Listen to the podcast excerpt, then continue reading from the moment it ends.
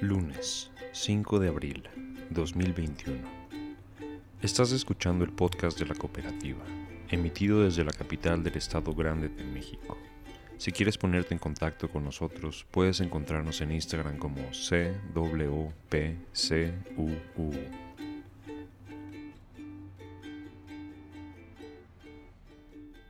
Los casos y las muertes por coronavirus están aumentando en gran parte del mundo, especialmente en el sur de Asia, Europa y América Latina.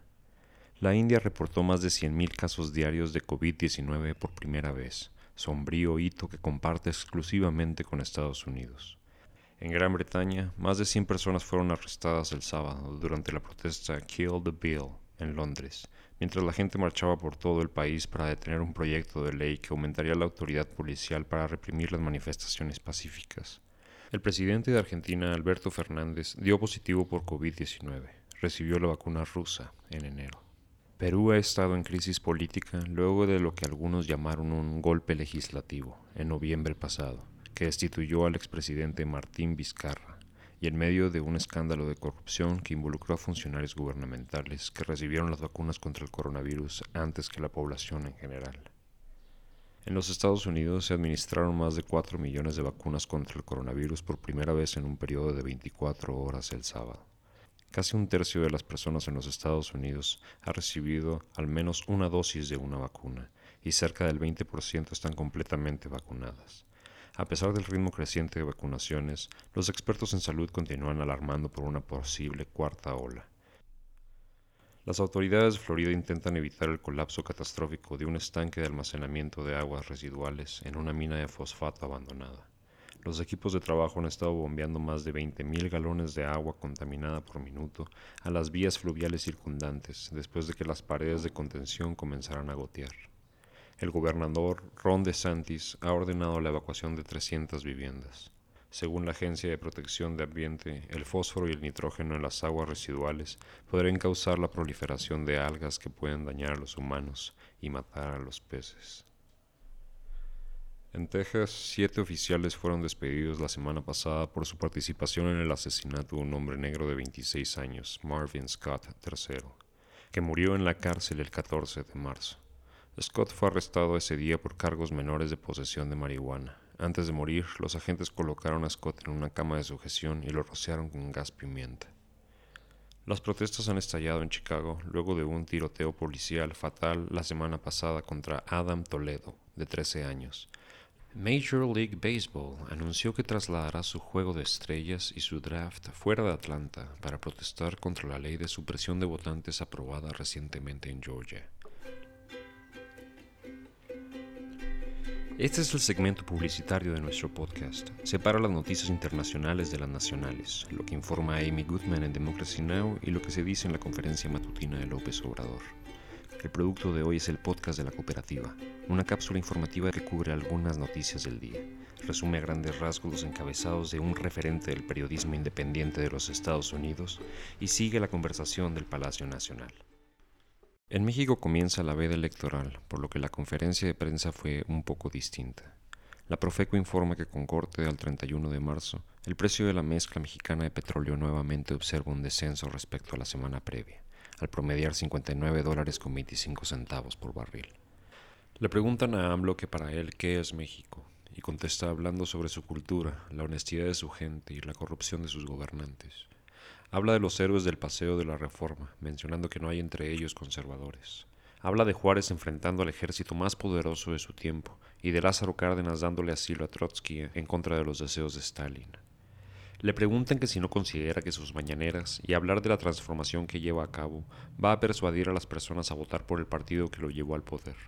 Y él responde que no hablará de partidos, solo del pensamiento que es el conservadurismo, el pensamiento que se opone al cambio el pensamiento autoritario y facho que es clasista y racista.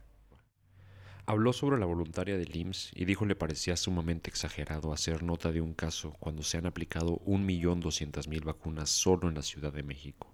Dice que también hay que ver si no fue un montaje, haciendo referencia a Carlos Loret de Mola, y comenta que se resolvió inmediatamente después, cosa que no se viralizó de igual forma. Dice que vamos muy bien con la vacunación y espera para este mes haber terminado al menos con la administración de una dosis a toda persona mayor de 60 años. Menciona que hay que estar atentos a los efectos que pueda acarrear la salida de tanta gente en Semana Santa. Repite que para él está prohibido prohibir, por lo que no se adoptarán medidas drásticas como toques de queda. Informa que el gobierno de Quintana Roo ya sujetó a proceso a los responsables de la muerte de Victoria Salazar en Tulum. Se participó en los funerales y en el traslado del cuerpo. Denuncian a Víctor Manuel Pinot Juárez, cacique sindical con 18 años al mando del Colegio de Bachilleres en Chiapas, donde dicen tiene un monopolio y mucho personal docente denuncia arbitrariedades y atracos. En entrevista con Carmen Aristegui, el gobernador de Chihuahua, Javier Corral, defendió la actuación de la Fiscalía y aseguró que gracias a las mentiras que ha dicho la defensa de Maru Campos, ésta no pudo acogerse a un criterio de oportunidad como si lo hicieron otros involucrados en la nómina secreta del exgobernador César Duarte.